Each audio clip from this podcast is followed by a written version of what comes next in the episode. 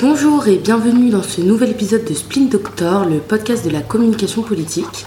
Au programme du jour, on va faire un, retour sur le quinquennat Macron et se poser la question comment notre président a-t-il dialogué avec le peuple français à travers les crises? Pour cet épisode, on reçoit Antonin Lafaille. Bonjour Antonin. Salut Amandine. Alors, euh, comme dans tous les épisodes de Splint Doctor, on va commencer. Est-ce que tu peux te présenter? Euh, Qui es-tu? Que fais-tu? Euh, Dis-nous tout. Donc, bah, Antonin Lafaille, moi je travaille comme directeur conseil dans une entreprise qui s'appelle La Suite dans les idées. C'est un cabinet de conseil, cabinet de conseil en concertation. Donc, nous, en fait, on a trois valeurs cardinales qui guident notre accompagnement c'est l'inclusion, l'innovation et l'imagination. L'inclusion parce qu'on pense que quand on concerte, quand on va vers les gens, bah, justement, il faut vraiment aller vers toutes les catégories de public et notamment euh, les personnes qui sont les plus éloignées euh, du, débat public.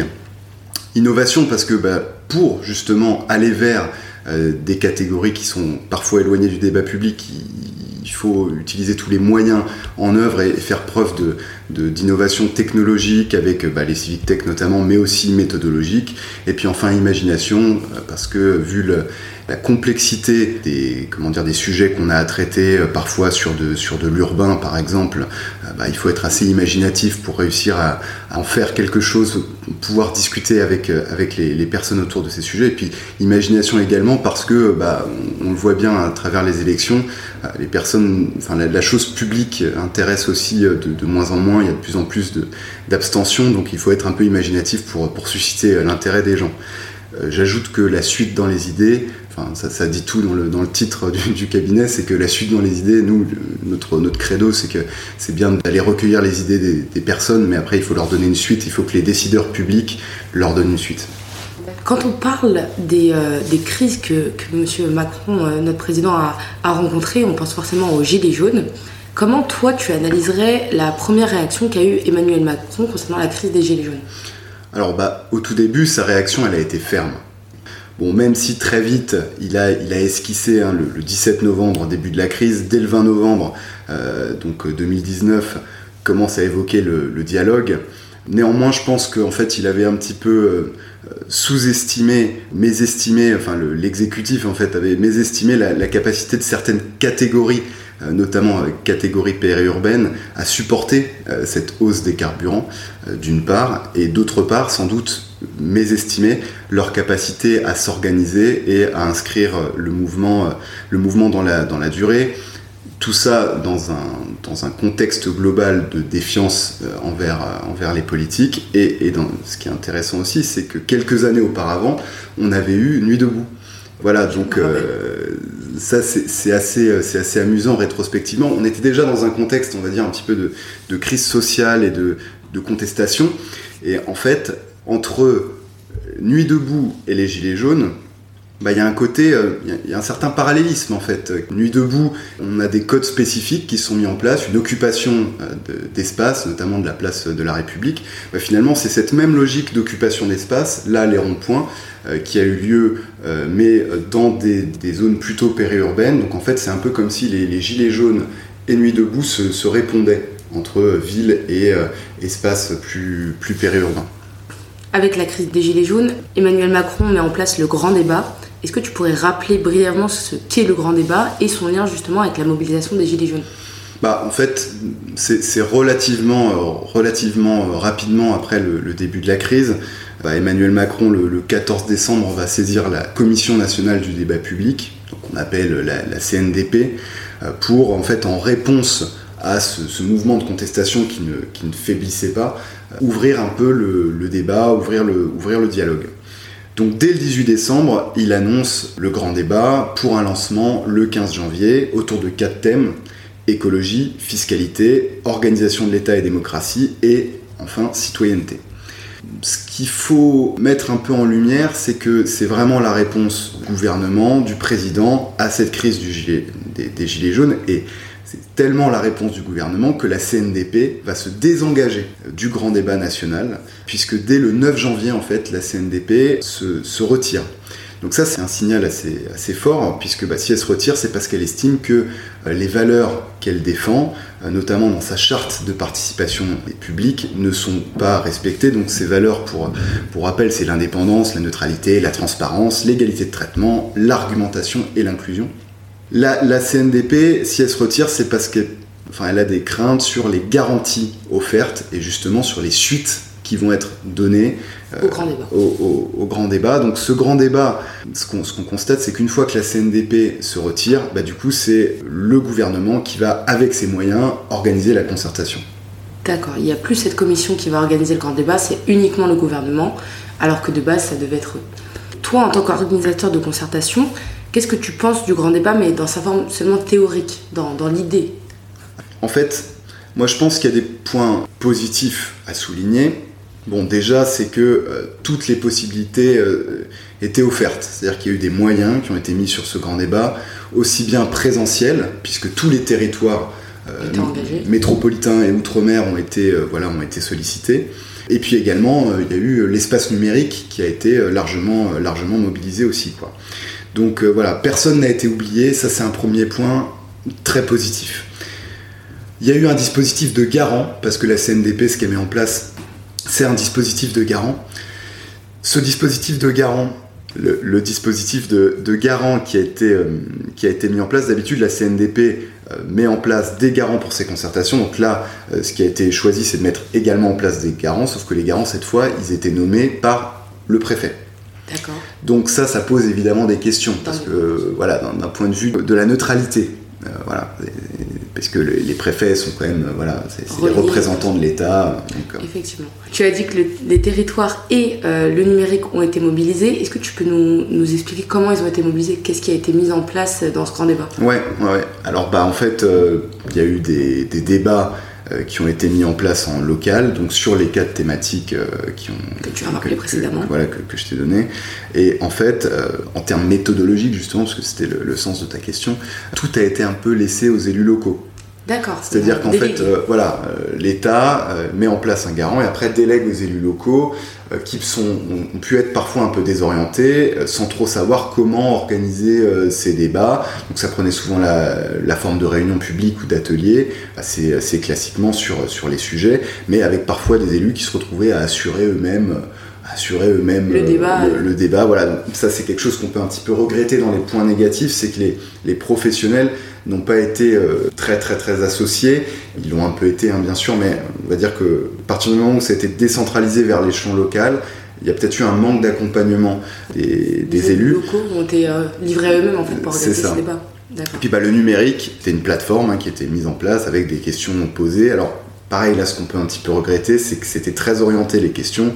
Euh, par exemple, quand il y a une proposition, une mesure euh, qui, était, qui était proposée, il fallait toujours un petit peu réfléchir à la dimension budgétaire. Bon voilà, il y avait tout un tas de de, de, biais. Voilà, de, biais euh, qui font que, que ça fait partie des points, on va dire, un petit peu négatifs. Néanmoins, pour aller aussi sur ce côté numérique, il y a eu une analyse sémantique qui a été faite de l'intégralité des, des, débats qui ont eu lieu euh, en ligne. Donc ça, c'est une innovation qui est, qui est, plutôt, euh, qui est plutôt intéressante, qui a permis de faire ressortir à la fin des, propositions.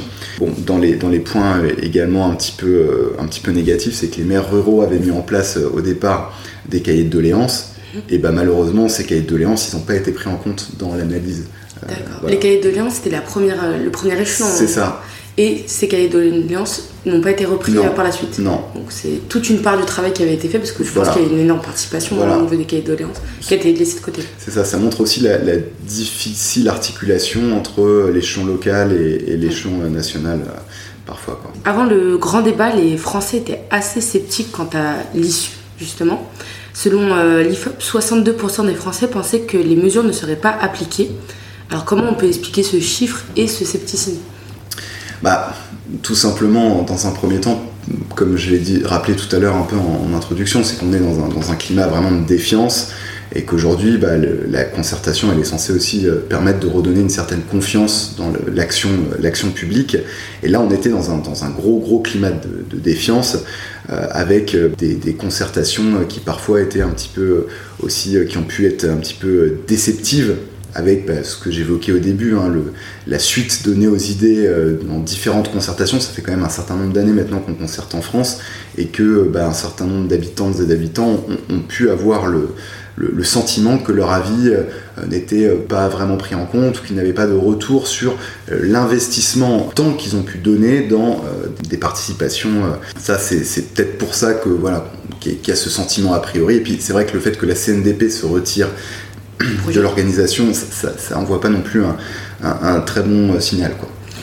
Alors, juste après la fin du grand débat, qu'est-ce qui est ressorti Qu'est-ce qu'on qu'est-ce qu'on a retenu au final? Alors, factuellement, purement factuellement, euh, la réduction du nombre de parlementaires, c'est ce qui a été le plus plébiscité avec 86% des participants. Il y, a, eu 1,5 million de Françaises et de Français qui ont participé. Euh, avec le numérique et les, ça, les deux réunis, 1,5 million. C'est ça. 86% étaient plutôt en faveur du nombre, de la réduction du nombre de parlementaires. Ensuite, il y a eu aussi un plus grand recours à la proportionnelle qui était souhaité par 74% des, personnes euh, voilà, qui, se sont exprimées, une prise en compte du vote blanc à 69%, euh, et enfin le vote obligatoire euh, qui a retenu 57% d'assentiment. Quand on regarde ces, mesures plébiscitées, bah, force est de constater qu'aucune n'a été mise en place. voilà. donc en fait, ce qui ressort, c'est que les Français, en fait, dans, ces réponses-là, qu'est-ce qu'elles traduisent ces réponses? Bah, Ces réponses, elles traduisent encore une fois, on revient dessus, la défiance. Euh, réduire le nombre de parlementaires, ça veut bien dire euh, bah, exprimer une défiance vis-à-vis de, l'institution. De la même manière, le vote blanc, vouloir que le vote blanc soit reconnu, c'est affirmer son droit à euh, affirmer le fait qu'on ne se sent pas représenté. C'est aussi ce que, ce que montre proportionnel. Donc voilà, quelque chose de finalement très, très cohérent avec tout, ce qu'on dit depuis le, le début. Quoi. Et maintenant, on est à trois ans après euh, la mise en place de ce grand débat. En, comparaison, quel bilan on peut tirer trois ans après et qu'est-ce qu'il a manqué au grand débat? Alors, bah, typiquement, ce qu'on peut, ce qu'on peut tirer trois ans après, c'est qu'aucune des mesures n'a été appliquée. Et, donc que c'est malheureusement, potentiellement aussi, ça a été une source de peut-être de déception envers les personnes qui ont, qui ont investi du temps. Pour être un peu positif, on peut dire que la, Convention a eu des, résultats, euh, la Convention citoyenne sur le climat a eu peut-être des, résultats un peu plus concrets, même si bon, elle a pu, elle a pu un petit peu décevoir. Alors très bonne transition, tu parles de la Convention citoyenne pour le climat. à la suite du grand débat, elle est mise en place. Est-ce que tu peux nous rappeler ce que c'est? Alors en fait, ce qui, c'est encore une fois, on demande aux, citoyennes et aux citoyens de participer, sauf que dans le grand débat, tout le monde est invité à participer, euh, en ligne ou euh, en présentiel. Là, euh, eh bien, la principale différence, c'est que c'est 150 personnes qui sont tirées au sort pour participer.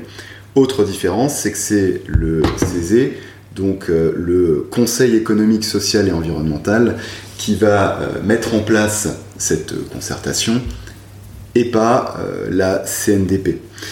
Alors, c'est intéressant dans, la méthodologie, le fait de choisir 150 personnes qui sont censées euh, être représentatives de, l'intégralité de la population française, ça pose une question euh, presque un peu philosophique. Est-ce qu'avec 150 personnes, on arrive à représenter toute la complexité de la société française? Et ça pose aussi voilà, la question de la représentation.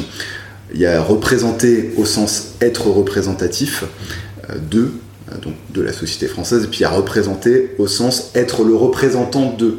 Euh, voilà, et on voit que le, glissement, voilà, il ne faudrait pas glisser vers pouvoir se dire que ces 150 personnes représentent au sens de sont les représentantes de l'intégralité de la, société française. Sachant qu'on on parle énormément des sondages en ce moment, pour les sondages, un panel de 150 personnes, on ne prendrait jamais en compte un sondage avec seulement 150 personnes non. songé.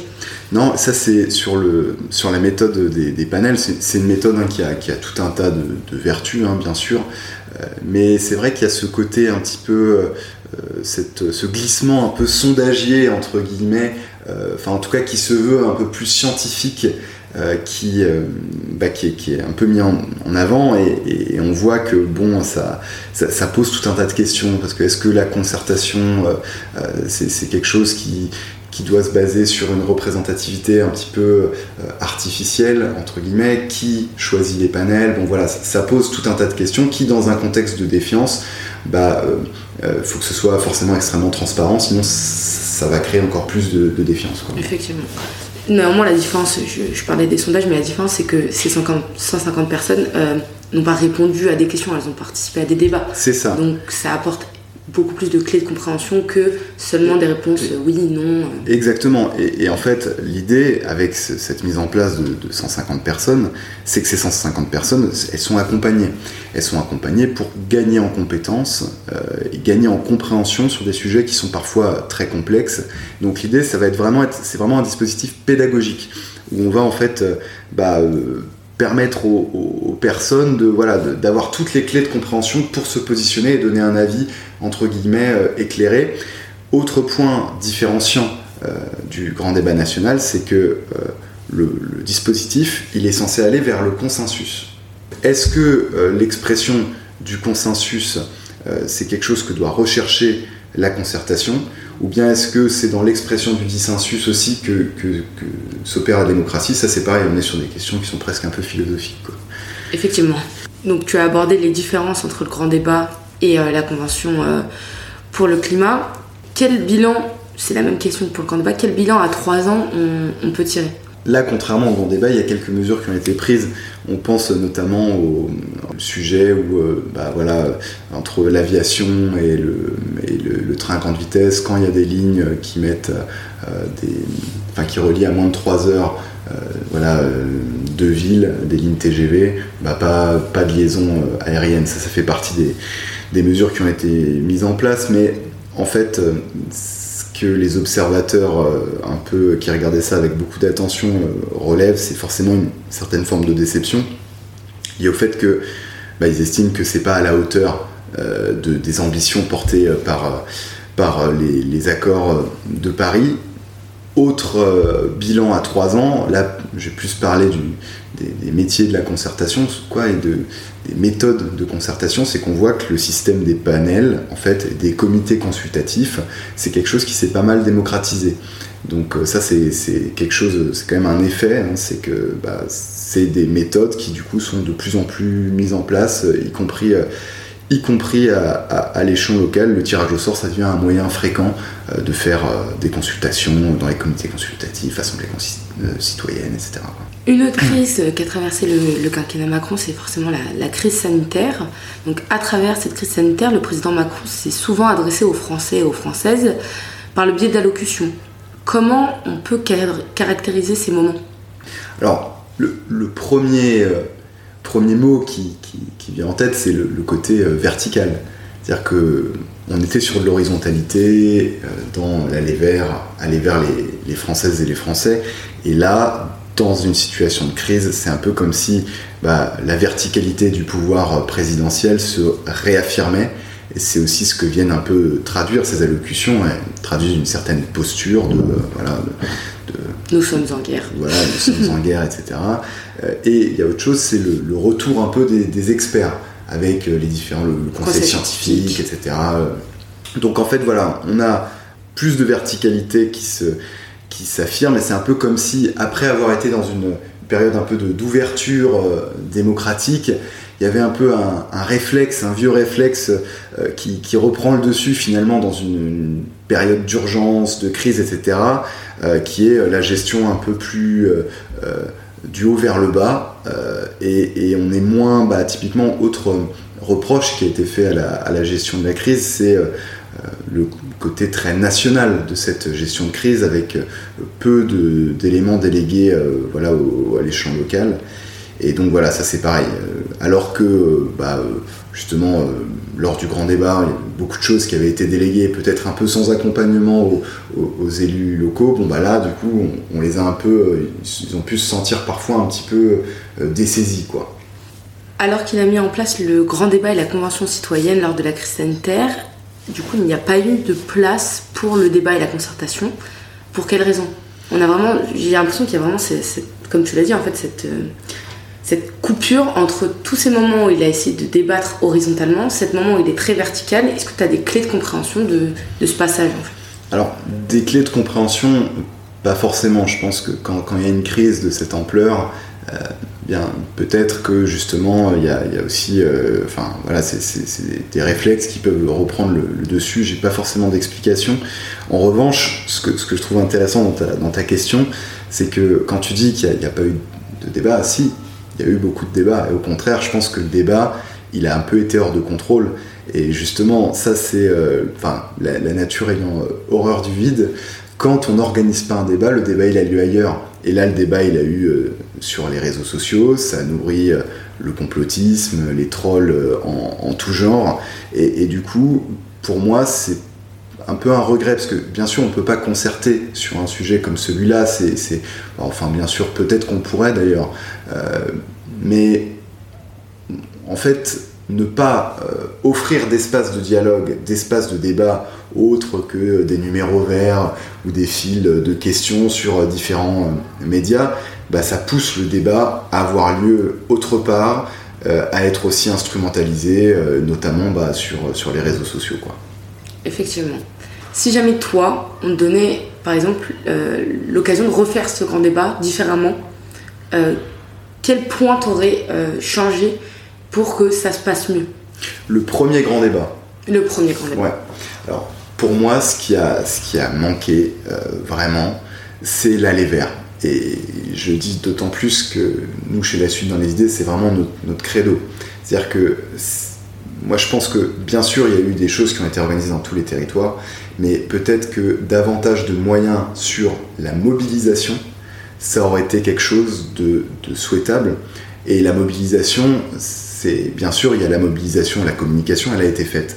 Mais mobiliser, euh, quand on parle de personnes qui ont des problématiques euh, quotidiennes euh, très, très dures, hein, qui ont du mal à joindre les deux bouts, qui sont parfois des, parents isolés, qui n'ont bah, pas forcément le temps de se rendre à 20h à une réunion publique parce qu'il y a deux enfants à faire manger en bas âge, etc. Bon, bah, en, fait, je trouve que hmm, peut-être moi j'aurais vraiment davantage axé sur la mobilisation et l'aller vers pour aller en pied d'immeuble avec euh, des médiateurs sociaux, euh, pour aller euh, bah, la sortie des écoles, recueillir des avis, voilà, aller chercher les gens là où ils se trouvent, ça aurait aussi peut-être permis de toucher des catégories de public plus fragiles et donc d'être aussi beaucoup plus inclusif. Ça c'est le premier point. Et puis passer par des, médiateurs, euh, bah, des médiateurs, il y en a dans toute la France. Il y a un réseau qui s'appelle France Médiation et qui, euh, qui envoie voilà, des, des, qui, regroupe en fait plusieurs associations de médiation. Bah, c'est aussi, euh, ça crée de l'emploi. Ça crée de l'emploi chez des personnes qui sont aussi souvent bah, éloignées de l'emploi. Donc en fait, ça aurait eu une double vertu d'aller chercher des gens qui sont éloignés du, des débats publics et en même temps de créer de l'emploi. Donc moi, c'est cet élément-là sur lequel euh, je mettrais davantage l'accent si, c'était à refaire. Parfait. Toi, du coup, tu travailles dans la concertation. Je pense que ça intéresse énormément de monde. Euh, bah, la concertation, comme tu l'as dit, euh, c'est la représentativité. Est-ce que tu peux nous donner, par exemple, quelques exemples d'outils que tu utilises dans ton métier au quotidien de concertation en fait? Comment vous, vous faites votre métier? Comment vous le faites en fait? D'accord. Alors des, outils, il y, a deux types d'outils. enfin, il y en a en fait plusieurs. Euh, la, concertation, elle, répond à plusieurs phases. Euh, tu as bien sûr la phase de préparation, la phase de mobilisation, euh, que j'évoquais un peu, qui a un, petit peu manqué à mon sens, qui est souvent faite avec de la communication un peu classique, voilà, et, pas assez à mon sens avec de l'aller vers. L'aller vers, il peut se faire en ligne aussi, hein, avec aller vers des groupes d'influence sur les, sur les réseaux sociaux, locaux, micro-locaux. On parle de plus en plus de micro-influenceurs, par exemple. bon, la mobilisation, ensuite il y a les échanges, stricto sensu. Là, pareil, on peut les faire en ligne ou on peut les faire euh, bah, en, présentiel. Ensuite, bah, il y a toute la phase d'analyse, on va analyser toutes les données de la concertation, et enfin, il y a la phase de restitution. Donc ça, c'est un peu, si tu veux, le schéma classique. Le schéma classique. À chacune de ces étapes, il y a différents outils. Il y a différents outils. Euh, pour parler du cœur donc des échanges, euh, bah, les outils qu'on va utiliser, bon, les outils numériques, c'est assez classique, hein, c'est des cartographies participatives, ça va être des, espaces un peu de débat, forum, voilà, des petits outils comme ça. Euh, sur les outils, on va dire, un peu plus euh, en, présentiel, bah, par exemple, tu vois, nous, ce qu'on aime bien, c'est bah, faire évidemment des, tout ce qui est balade urbaine, etc. C'est un outil assez classique, mais qui permet en fait d'aller avec les gens sur le territoire pour bah, faire du, diagnostic. Alors, balade urbaine, pour bien comprendre, c'est quoi? Tu, tu, emmènes des personnes qui habitent la ville, vous faites le tour de la ville et vous, vous regardez un peu? Alors, pas, généralement, c'est pas forcément le tour de la ville. Par exemple, sur un projet urbain, ça va être, on est dans différents espaces du, projet, euh, et puis accompagné par euh, soit un urbaniste, un paysagiste, voilà, confronter un peu euh, l'expert, les habitants, et voilà, que l'expert aussi se nourrisse de, en fait, que l'expert, on va dire technique, se nourrisse de l'expert d'usage, qui est l'habitante le, et, l'habitant, quoi. Ce sont eux les, ce sont eux qui vivent le territoire au quotidien. Ensuite, il y a aussi des, éléments, euh, enfin, en termes de, méthodos, euh, et, on le voit de plus en plus, quand il y a des, comment dire, quand il y a des projets urbains, souvent il y a des, espaces qui sont parfois en travaux pendant longtemps. Et donc c'est un peu des, lieux euh, voilà, où il se passe pas grand chose, ou bien juste des nuisances, du bruit, de la poussière, etc. pendant de, nombreuses années. Et, ce qu'on voit un peu émerger, c'est la, la, mise en place d'aménagements, on dit transitoires. Euh, donc ça va être de, euh, par exemple, de tester euh, des usages. voilà, par exemple, mettre un mini skatepark à tel endroit, voilà, tester un usage, mettre des, des espèces de grandes jardinières pour que les gens puissent faire un peu des cultures. Voilà. Et, l'idée aussi, c'est bah, en termes d'ateliers, c'est de mettre en place des, ateliers où on peut permettre aux personnes de voir un peu euh, qu'est-ce qu'on pourrait mettre en place comme aménagement de, préfiguration dans ces, dans ces espaces. Quoi? Ça, c'est des, des, choses qui nous intéressent, mais après, on a tout un tas de, de méthodes, le, le Word Café, euh, on fait des ateliers euh, cartes sur table, on mêle souvent le numérique avec le, physique aussi avec euh, des tablettes. Euh, voilà, enfin, il y a, plein de choses. Tout ce qui est atelier autour du storytelling, moi, c'est des choses que j'aime beaucoup parce que je trouve que le, storytelling, en fait, c'est quelque chose qui permet vraiment euh, à la fois de se mettre à la place de l'autre. donc, quand on est habitant, ça peut être se mettre à la place de l'urbaniste, se mettre à la place de l'expert, et vice versa, en fait. Donc, ça permet un peu de changer les points de vue euh, et, du coup d'aboutir à des, bah, à des choses intéressantes quoi. Et puis parce que du fait, euh, quand on est sur des, ateliers un peu euh, storytelling, il y, a un côté aussi où bah, les gens le prennent aussi plus facilement comme un, les participantes et les participants comme un, comme un jeu en fait. Et, donc ça permet, voilà, ils se prennent au jeu et ça permet de sortir des cadres un petit peu institutionnels où chacun vient pour euh, défendre son, son, précaré et où on arrive finalement à avoir des, idées un peu, euh, voilà, un peu plus, euh, un peu plus, qui sortent un peu plus du, du, cadre.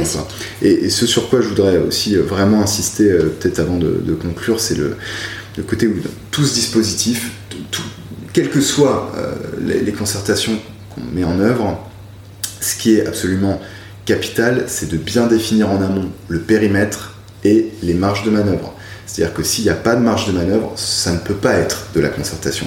Ce sera de l'information, ce sera de la consultation, mais ça ne peut pas être de la concertation. Et ça, c'est vraiment important de, bien, de bien l'avoir en tête pour ne pas créer justement de faux espoirs et être après déceptif. Parce que si on fait bosser les gens euh, sur euh, des aménagements de préfiguration, euh, comme j'évoquais tout à l'heure, et, qu'après, derrière, on leur a annoncé qu'il y aurait un atelier avec un Fab Lab qui vient sur le terrain et qui vont pouvoir un peu construire leur aménagement de préfiguration, et puis que finalement, bah, c'est annulé, bah, forcément, voilà, ça crée de la déception. Je comprends. Mais, et dernier point, et avant, avant de conclure, est-ce que tu penses que la concertation est forcément euh, locale? Ou en tout cas qu'elle est plus simple au niveau local? En fait, je dirais pas qu'elle est plus simple au niveau local. Bon, le grand débat montre qu'elle n'est pas forcément euh, que au niveau local, mais euh, elle est peut-être plus concrète. Elle s'inscrit peut-être plus à l'échelle, on va dire, qui intéresse les, populations, à savoir l'échelle de leur, de leur quotidien. on a peut-être plus de mal à voir bah, typiquement ce que des grandes. c'est plus conceptuellement, c'est plus difficile d'imaginer ce que des grandes orientations nationales vont changer dans notre quotidien que euh, des choses qui se passent vraiment à, l'échelle du quotidien. Euh, voilà, sur la conception d'espaces publics, sur de la démolition d'immeubles, sur enfin voilà, là c'est des choses vraiment très concrètes sur des nuisances chantiers. Voilà, on est sur des problématiques du quotidien. Et du coup, ça touche plus les personnes interrogées. Bah, en tout cas, ça permet de voir, de, se projeter plus facilement. Voilà, c'est plus proche, des, on va dire, des préoccupations quotidiennes euh, des, gens, quoi. Super, et bah écoute, merci beaucoup euh, Antonin pour, euh, pour cet épisode. Bah de rien, Andine, merci à toi. merci. Merci beaucoup de nous avoir écoutés et à bientôt pour un nouvel épisode de Spin Doctor. Au revoir.